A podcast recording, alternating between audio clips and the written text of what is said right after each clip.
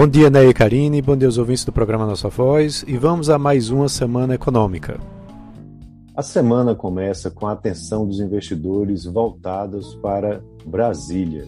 A manobra do governo para reduzir o impacto da alta dos combustíveis da inflação através de um pacote de auxílios numa PEC, ou seja, numa proposta de emenda à Constituição, aumentou os temores do mercado sobre os riscos fiscais na economia o Ibovespa terminou atingindo a pontuação mais baixa em quase dois anos e até o pregão, o pregão da sexta-feira, o índice é, da, da Bolsa Brasileira vem acumulando uma queda mensal de mais de 11%. O relator do, da PEC 16, o senador Fernando Bezerra Coelho, daqui de Pernambuco, deve entregar o seu relatório na segunda-feira à tarde. Segundo ele, o texto deve incluir na Constituição um aumento de 200 reais no valor do Auxílio Brasil, um reajuste do Auxílio Gás em torno de 70 reais e a criação do voucher caminhoneiro, que será de 1.000 reais para 680 mil motoristas. Todas as iniciativas valerão até o final de 2022. É, aqui no Brasil, os principais indicadores da agenda estão previstos para quinta-feira, ou seja, no dia 30, entre eles números do mercado de trabalho.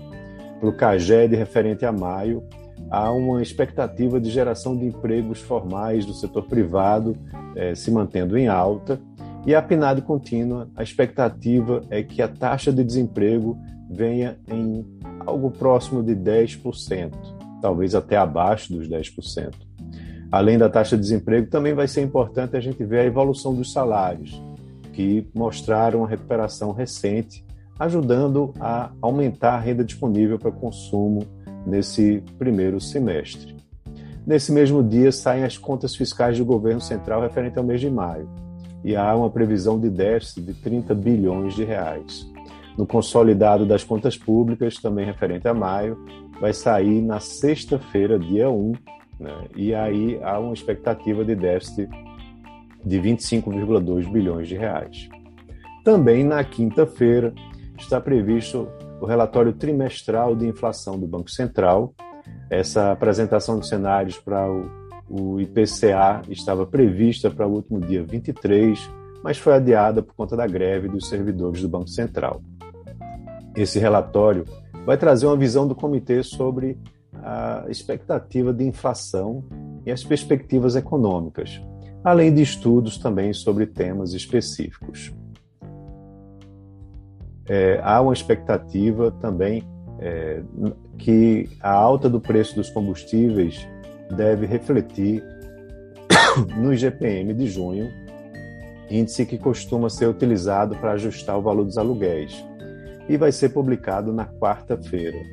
Há uma previsão de aumento mensal de 0,5% nesse indicador. E na sexta-feira sai a balança comercial do mês de junho, onde há uma previsão de superávit de 9,8 bilhões. Lá fora, a agenda está relativamente esvaziada. A semana começa com os números de pedidos de bens duráveis, um indicador de atividade das empresas é, industriais. Nesse mesmo dia, sai o índice de atividade industrial do Fed de Dallas, mostrando as condições de, ne de negócios e atividades do setor industrial lá no Texas. A leitura final dos PIBs do primeiro trimestre dos Estados Unidos e do Reino Unido saem, respectivamente, na quarta e na quinta-feira. E na Alemanha serão divulgadas as vendas no varejo e a taxa mensal de emprego na quinta-feira. Na Ásia, há um destaque para os índices de confiança na China, que saem na quarta e na quinta-feira, e no Japão, vendas no varejo na terça-feira, produção industrial na quarta e números do mercado de trabalho na quinta-feira. Na parte corporativa, na terça-feira, a Oi deve divulgar seus resultados referentes ao primeiro trimestre de 2022, cuja apresentação tinha sido adiada. É, e na quinta-feira será promovido o leilão da Agência Nacional de Energia Elétrica, ANEL, para construção, operação e manutenção de 5,4 mil quilômetros de linhas de transmissão e de 6,2 mil megavolts, é, megavolt amperes, MVA, em capacidade de transformação de subestações. A previsão é de investimentos da ordem de 15,3 bilhões de reais e geração de mais de 30 mil empregos diretos, segundo a agência reguladora.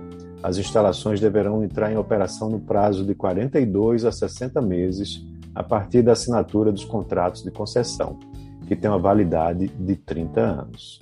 Então é isso. Uma ótima, uma ótima semana a todos e um grande abraço.